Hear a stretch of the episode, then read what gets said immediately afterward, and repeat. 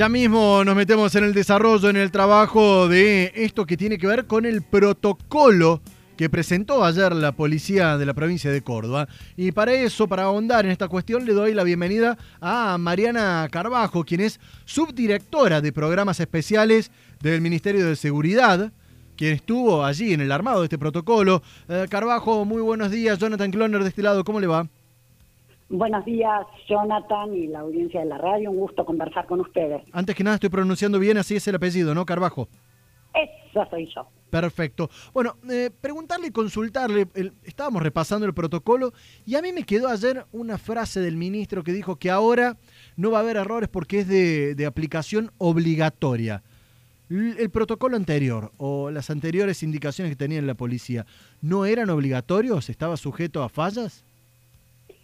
Eh, tanto como lo planteó el ministro ayer y lo hemos podido comunicar a varios medios en el día, este, en los días pasados, la policía de Córdoba sí poseía este, manuales de instrucción, eh, normativas internas y este, la normativa internacional en materia de uso de la fuerza era obligatoria y es obligatoria como el Código Penal y el Código Procesal Penal para todos los funcionarios que cumplen la ley. Me parece que los dichos del ministro eh, dan cuenta de los lineamientos estratégicos, un gesto político del gobernador y el ministro para este, darle contundencia, digamos, a, esta iniciativa que lo que hace es sistematizar las normas vinculadas al uso de las al uso de la fuerza y las armas de fuego. Ahora, Carbajo, yo me quedo pensando y lo compartimos con, muchas otras personas eh, eh, que, que, lo han hecho público, algunos en el ámbito privado. Digo, ¿cuánto hay de, del accionar de la policía en la preparación o en la falta de preparación? Quizás, ¿cuáles son las condiciones que debe tener una persona hoy para ingresar y ser aspirante a oficial de policía? Bueno, eh, las eh, condiciones para el ingreso a la escuela de policía están en la ley policial 92, eh, 9778 o 72, perdón, si no tengo precisiones con los números en este momento, y eh, tiene que ver con la edad, con las condiciones físicas, con este, un estudio psicológico. Eh, se ajusta lo que tenemos en Córdoba a los estándares nacionales e internacionales para el ingreso a las escuelas de policía. También, y tuve la oportunidad de comentarlo, eh, este, los planes de estudio de las escuelas de policía, eh, la formación inicial de los policías ha sido profundamente modificada desde el año 2005 a esta parte en la provincia de Córdoba y también se ajustan.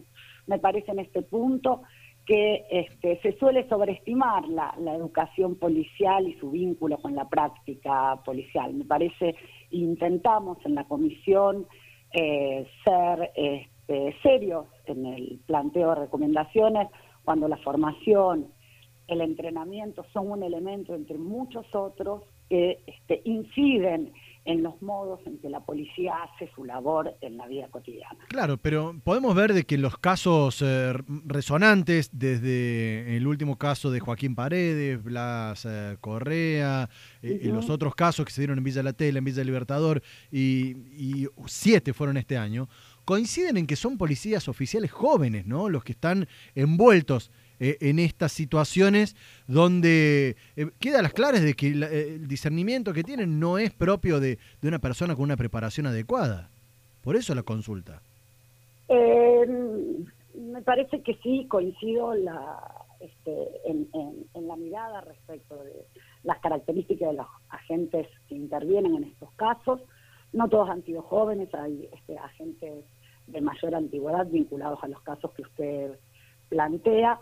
Lo que sí me parece este, importante es eh, el, paso que se da hoy en relación al protocolo de uso de la fuerza. Me parece que este, contar con una herramienta que sistematice, haga explícitas las pautas específicas para el uso de la fuerza es un, eh, es una herramienta no solo para la política de seguridad, sino también para la institución policial, para profundizar el entrenamiento en esta temática. Sin lugar a dudas, el uso de la fuerza y las armas de fuego son un elemento importante dentro del trabajo policial.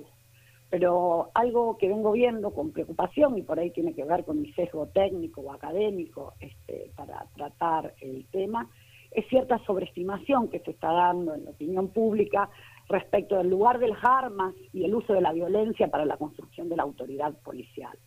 Me parece en este punto que tanto policías como especialistas, como medios de comunicación, este, nos debemos un debate serio, digamos, respecto de qué significa trabajar de policía, cuál es el lugar de la violencia y si es la violencia o la punición este, la herramienta más adecuada para resolver conflictos a nivel comunitario. Es un buen punto. Me parece un, un, detalle ahí para vincularlo con tu pregunta. A ver, es un buen punto, Mariana.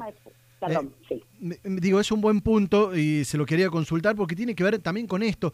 Digo, que, que hace justamente la preparación de la policía, en el trato, digo, en la preparación, ¿están los oficiales, las oficiales preparados para tratar con personas que no sean potenciales delincuentes? Digo, a ver, desde una situación tan simple, eh, eh, prepandemia, ¿no? Como ir a la cancha y que haya un maltrato constante que se puede ver que puede llegar a, la falta de respeto hacia la fuerza policial, hacia eh, una situación tensa y de violencia de ambas partes.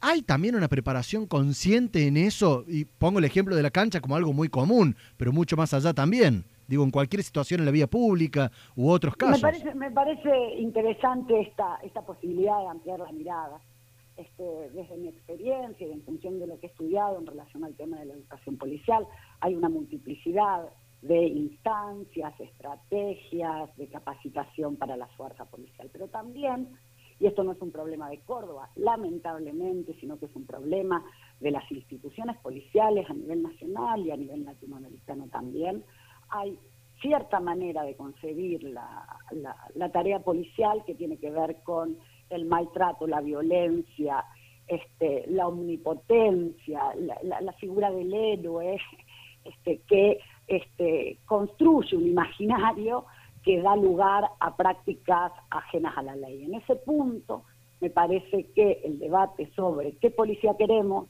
qué policía tenemos y qué policía queremos es importante porque instrumentos legales hay, hay una ley de seguridad pública y ciudadana que ha hecho avances importantes en materia de prevención, hay en Córdoba un programa de policía barrial que está vigente y que plantea un modelo de trabajo de resolución de conflictos este, desde el paradigma de derechos humanos y tomando las, las mejores experiencias en materia de policiamiento comunitario a nivel internacional. Y hoy tenemos un protocolo que pone en el centro de la escena este, las limitaciones y las prohibiciones para este, el, uso de la fuerza en los efectivos de Córdoba. Un eh, elemento allí, porque también eh, he escuchado eh, en otros medios ciertas opiniones vinculadas al protocolo, pensando o, señalando las faltas que tiene este protocolo, como que tendría que tener más cosas. Y desde mi perspectiva, humildemente creo que una, o sea, ha sido un trabajo de la comisión este, interministerial en donde ha participado el Ministerio de Justicia, la Fiscalía, la Policía de Córdoba, con sus especialistas en la materia. Creo que el modelo de uso de la fuerza adoptado por este protocolo, una de las virtudes que tiene es que coloca al policía en el centro de la escena y no un policía obedeciendo o ajustándose a la norma solamente, sino instando a la capacidad reflexiva y crítica de ese agente policial que toma decisiones en terreno. No solo apostando, digamos, un policía reflexivo con capacidad de decisión, sino también incorporando los niveles de uso de la fuerza, digamos, las distintas herramientas disponibles para poder intervenir en la situación. Pero no hay solamente este, sujetos que se ajustan a normas, sino sujetos que tienen responsabilidad, tienen un trabajo profesional que los obliga a poder analizar la situación y elegir las herramientas más adecuadas para poder intervenir. Ojalá que así sea, Mariana Carbajo, ojalá que así sea, porque realmente necesita un cambio la policía y que sea visible y un cambio desde lo más profundo queda a las claras. Mariana Carbajo, subdirectora de programas especiales del Ministerio de Seguridad, eh, quien estuvo en el armado de este nuevo protocolo. Muchísimas gracias por los minutos al aire. No, muchísimas gracias a usted por la oportunidad de hacer estas aclaraciones. Hasta luego.